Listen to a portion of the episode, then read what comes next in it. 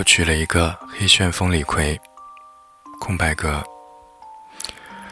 陆卓森从来没有见过比刘瑜脸皮还要厚的女生，在他的人生履历当中，遇到的天下第一大奇葩，非刘瑜莫属。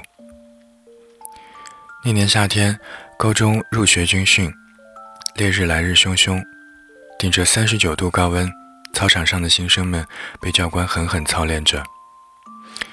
好不容易等到虎着脸的教官一声休息的口令，地上顿时瘫了一大片。森哥，你不累啊？李能、陆卓森打小儿的铁哥们儿，软趴趴的半躺在树荫下的草坪上，对盘着腿坐得笔直的陆卓森说：“这也奇了怪了，同样是军训，大伙儿都被虐得哭天喊地的，而陆卓森却面不改色，仍然站如松。”坐如钟，还好挺轻松的。比起伸出舌头喘着粗气的李能，陆卓森连呼吸频率都没有一丝变化。人比人气死人，谁让陆卓森从小就按照他那军人世家的规矩，每天早上晚上都要坚持跑两公里。军训对于他来说简直是小儿科。而趁着休息片刻去小卖部的陆瑜，此刻正咬着甜面包。嘟嘟囔囔地抱怨着，居然不卖肉包子，没天理。他的肚子呢，从来就是个无底洞，容易饿得很。剩下一口能吃两个包子，谁知道小卖部只有卖饼干、面包这类饱肚的。不爱吃甜食的他，只好凑合买了一个面包。刘瑜天生力气也大，饭量也大，用他爹的话来说呢，就是胀得跟头牛似的。要是个男孩还好，可惜刘瑜是个闺女，又在外面撒野，晒得黑不溜秋。这又黑又壮的，害得刘瑜他妈私底下唉声叹气：“哎，我闺女儿这么强壮的体魄，将来能不能嫁出去啊？”这时候，刘瑜正咬着面包四处张望自己班的队伍，正好瞅见了人群当中白得发亮的陆卓森。在一批被晒得乌黑漆漆的煤炭担子里面，分外的显眼。没错，这就是我们班了。班级里有个亮得跟电灯泡似的男生，就是好啊。他笑嘻嘻地跑了过去，凑到陆卓森的面前，怪模怪样的做了个揖：“启明灯谢了呀。”不等陆卓森反应，又撒腿跑了。李能莫名其妙地看着他的背影，森哥。他为啥叫你启明灯？还有，他谢你干啥呀？不知道。陆卓森摊着一张脸，心里却有些不高兴。他最讨厌的就是这一身白皮，晒都晒不黑，娘里娘气的。启明灯，那个黑的像煤球一样的女生，她就是在嘲笑我白呗。神经大条的刘瑜还不知道。就自个儿心血来潮的一个小称呼，就让小心眼的陆卓森默默在账上记了一笔。虽然糙了一点，但是她毕竟是个女生。对于又帅又学霸的陆班草，也难免和班里其他春心萌动的女生一样，对他有着几分好感。于是，每当陆卓森在班上回答问题的时候，刘云呢总是会假装不经意地瞟他几眼。陆卓森去打篮球的时候，刘瑜就很巧的假装路过球场。情窦初开的他觉得十分羞涩，但是反应到了陆卓森这一边就完全不一样了。他总觉得自己站起来答题的时候呢，刘瑜老是恶狠狠地瞪他。这煤球肯定是自己也回答不上来，对他羡慕嫉妒恨。还有打球的时候，那煤球也故意在操场上跑步示威，来来回回绕那么多圈。非得他们打完球才停下，这是在挑衅我，展示他的好体力。两个人的脑回路就这样诡异的南辕北辙了。所以说啊，第一印象真的很重要。那会儿军训的时候，班里唯二两个轻轻松松跟玩儿似的人，就是陆卓森和刘瑜，甚至刘瑜比陆卓森更加的自在。中场休息五分钟，他愣是能够在千米开外的小卖部跑个来回，嘴里嘎嘣着零食，一副惬意的讨打样。陆卓森好久没有遇到跟他体力一样好的人了，隐隐当中，好强的他把刘瑜看成了对手，再加上刘瑜讽刺他太白不爷们儿，他看刘瑜就太不顺眼了。刘瑜呢毫无所觉，还兴高采烈地跟自个儿的闺蜜说：“微微，我跟你说啊，我发现陆卓森今天偷偷瞅了我好几眼，你说他是不是喜欢我呀？”闺蜜看着五大三粗、状如李逵的刘瑜，难以启齿地说。陆卓森喜欢你，是啊，刘瑜笑得牙不见眼的。我就知道，我这么人见人爱、花见花开，陆卓森一定是被我独特的魅力给吸引住了。大姐，谁给你的勇气说出这样不要脸的话？梁静茹吗？梁静茹谁啊？唱《勇气》的那个。哦，刘瑜挠挠脑袋瓜，傻笑，不认识。闺蜜泪流满面，跟这货。简直没法聊天呀！下手要快，姿势要帅，自觉看破陆卓森小心思的刘瑜决定主动出击。某一天，他迈着虎虎生威的步子，走到正在喝水的陆卓森面前，红着脸问：“陆卓森，你是不是喜欢我？”陆卓森一口水呛在嗓子眼里，憋得满脸通红。刘宇马上给呛到咳嗽不停的他拍背，那手劲儿大的呀！好不容易缓过来，陆卓森一眼看到刘宇那张黑的跟煤炭似的脸，又充满关切的眼神，整个人感觉都不好了。他用手指着自己，不可置信地说：“我喜欢你。”旁边的发小李能呢，在听到刘瑜这句话的时候，也给愣住了，现在才缓过神来，嚷嚷道。刘瑜啊，你哪只眼睛看见我森哥喜欢你了？刘瑜不高兴地瞪着他，我两只眼都看到了呀。陆卓生不喜欢我的话，会天天眼神跟着我跑吗？虽然吧，刘瑜他老被爸妈骂没脑子，但是他的五官特别敏锐，跟小野兽似的，谁要是偷看他，他一下子就能察觉到。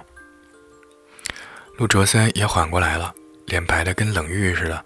刘瑜，你别拿我逗乐子啊！刘瑜望向陆卓森，大大的眼睛里露出了几丝委屈。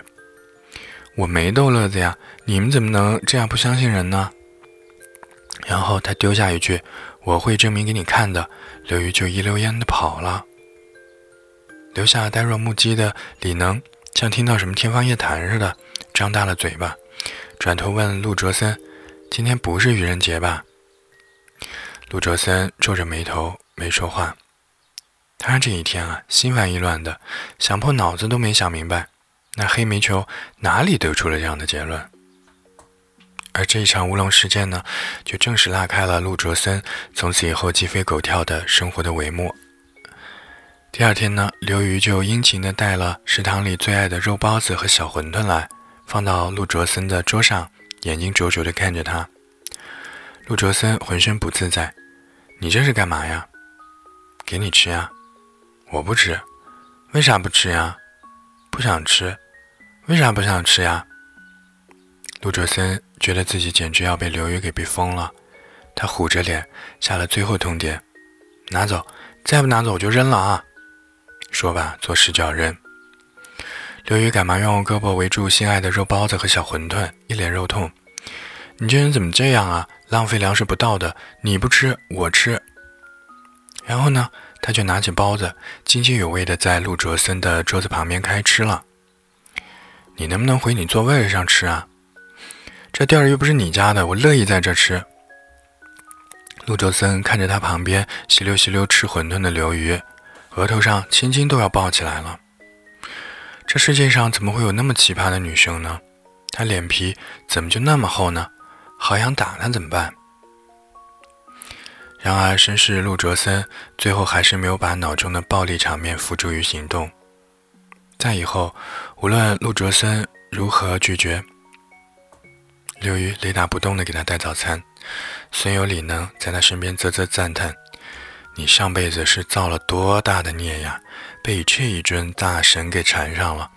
那身高，那体型，那肤色，活生生的一个女版的李逵嘛。”陆卓森的表情只有一个，冷漠。点 JPG。刘瑜是一个听不懂拒绝的人，但他越来越喜欢陆卓森了，怎么办？周围的同学都在指指点点、嘲笑议论，他都知道。什么癞蛤蟆想吃天鹅肉啊，老母猪要拱小白菜啊，但是他不想就这么死心啊。不试试怎么知道呢？万一哪一天陆卓森想不开，喜欢上了他呢？现在还不到放弃的时候吗？除了每天给他送送早餐，搭几句话，自己又没做什么扰乱陆卓森正常生活的事儿。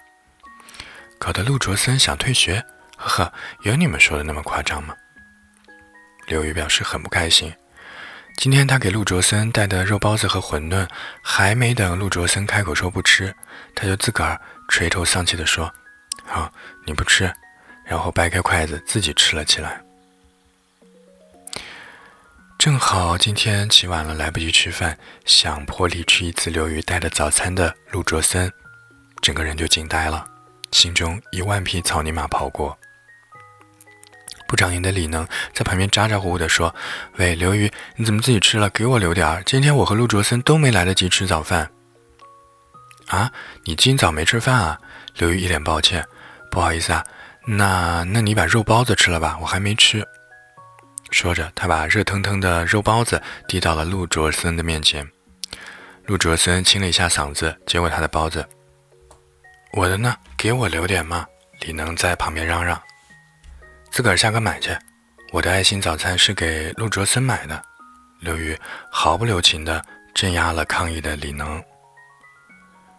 看着和李能打打闹闹的刘宇，陆卓森第一次有了一个念头：这刘宇的包子还是有点可爱的。我喜欢学习成绩好的女生。吃完包子，陆卓森慢条斯理地说。对对对，我森哥只喜欢成绩好的。刘宇，你看你那成绩单，你好意思吗？你快点自惭形秽，速速退去吧。这是狗腿子李能。而刘宇压根儿没听进去他的废话，眼睛炯炯有神地看着陆卓森。成绩好是吗？条件之一。耶！刘宇欢天喜地地跑开了。李能二丈和尚摸不着头脑的看着陆卓森，森哥啊。他被拒绝了，为啥还这么高兴呀？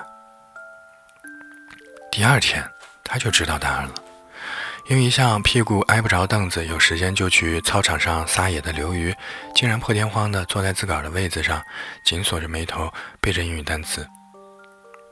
一天、两天、三天、一个月、两个月，刘瑜竟然都乖乖地认真在学习。森哥，他玩真的呀？李能诧异道。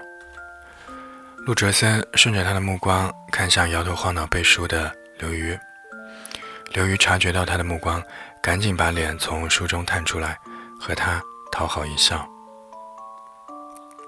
陆卓森转过脸来，唇角留着一丝笑意。我不喜欢比我还壮的女生，我喜欢长头发的女生，我喜欢每天认真洗脸的女生。陆卓森这些假装不经意间提出的标准，都被刘瑜记在了心上，一点一点的去实现。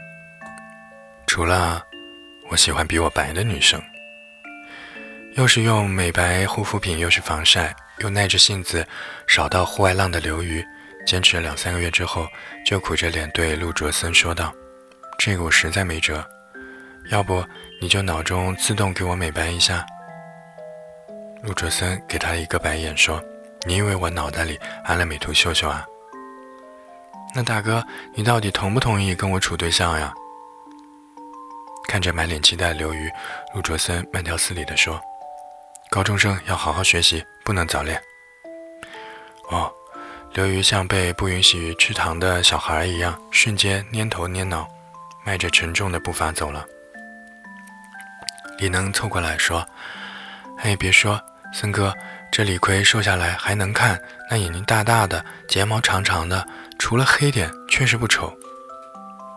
陆卓森打断了他的话：“闲的话就赶紧去写作业，那么仔细打量别人干什么？”李能切了一下，坏笑着用肩膀怼了他一下。高中生涯很快就结束了，刘瑜跟着陆卓森填了同一所大学。结果高考成绩出来，他一分之差。没考上那所大学，知道这个消息之后呢，刘瑜当场就哭了。他哭着上气不接下气的给陆卓森打电话：“嗯，我没考上，怎么办呀？”我。陆卓森从来没有见过他哭，在他的印象里，刘瑜总是那个笑得贼兮兮的厚脸皮姑娘，皮糙肉厚的，仿佛什么都打不倒他。听着他的哭声，他的心仿佛也揪了起来。他放缓了声音说：“没事儿，你的第二志愿填在哪里呀？”“呜，在别的学校，是吗？等等，我查一下。”“咦，这学校离我学校十五分钟的距离，也挺近的。”可是我想跟你上一个学校啊，陆哲森只好不停地安慰他。结果一个小时过去了，这丫头还在哭，完全没有把他说的话听进去。不许哭了，陆卓森严厉地说：“再哭我就挂电话了。”刘瑜那边哭声才低了下去。听到我之前说的学校的事儿了吗？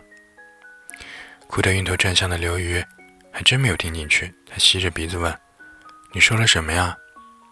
陆卓森叹了一口气，就知道是这样。我说，咱们俩学校之间只有十五分钟的距离，你可以来学校看看我，我也会去看你的。真的吗？嗯，真的。上了大学，刘宇一下子松懈下来，不想念书，只想偷懒。可是每一天跟陆卓森打电话的时候，他总是会问到他功课的事情。他又不想骗陆卓森，只好每一天老老实实的好好听课和学习。她闺蜜给她打电话：“圆儿干什么呢？”她咬着笔杆子看着手上的专业书籍在发愁，在看书。What？闺蜜相当吃惊：“你不是说上大学以后你要放飞自我，浪到天上去吗？”谁说的？我可没说过。我一心只有学习，学习使我快乐，一秒钟不学习我就浑身难受。天哪，我怎么会有你这种不爱学习的闺蜜呢？呸！你是一心只有陆卓森吧？肯定是陆卓森每天都在监督你，是不是？才不是！你怎么就不相信可爱的小鱼儿？我是天性爱学习呢？你真的是太伤我的心了。大姐，请停止你的表演，别再恶心我了，成吗？不过呢，陆卓森咋管你管得比你爸还严呢？你是自愿找了个如来佛祖吗？成天带着紧箍咒，还傻乐呵，嘿嘿，羡慕了吧？嫉妒了吧？我家陆卓森这是喜欢我。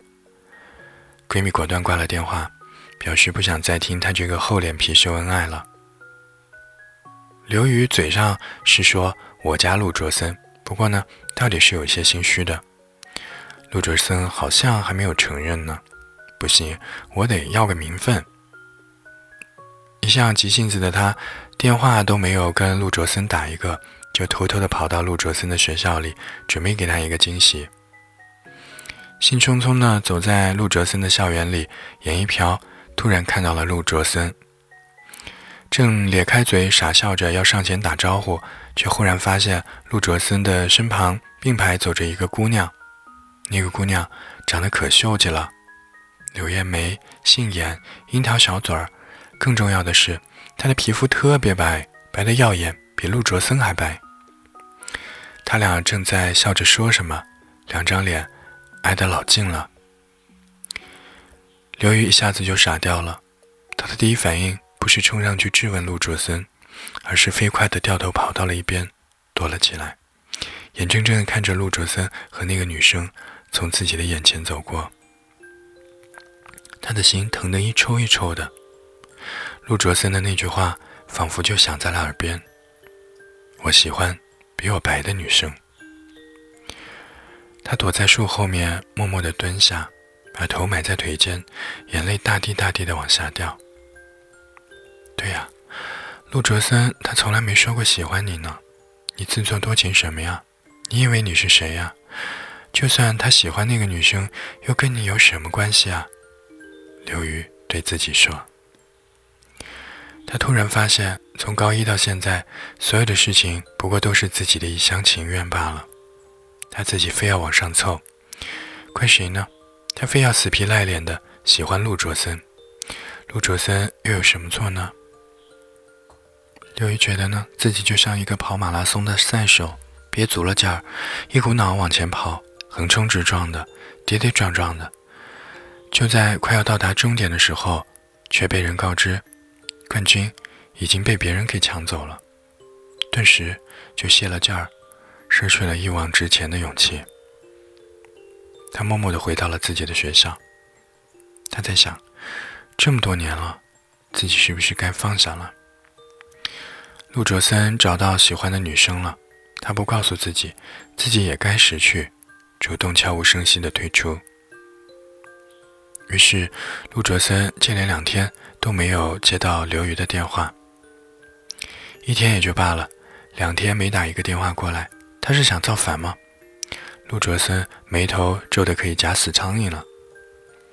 他跑到刘瑜学校，把他堵在宿舍里。干嘛见了我就跑？刘瑜瞬间红了眼眶：“你来找我干嘛？我都要问你了，你这两天为什么不给我打电话呀？你都有女朋友了，我还打什么电话？”啥？陆觉森觉得自己耳朵有毛病了，否则怎么会听到这么荒谬的回答？我女朋友？你听谁瞎说的呀？什么瞎说？我自己看到的。刘玉气哼哼地说：“你那破眼睛看到什么了呀？”明明大前天下午，你和你的女朋友在校园里说说笑笑，还不承认？哼，就这个，那你怎么不来好好问我呀？还问的什么？明摆的事儿，你不是说喜欢比你白的女生吗？她比你还白？废话，那是我舅舅家女儿，我堂妹，基因在这儿，能不白吗？反正……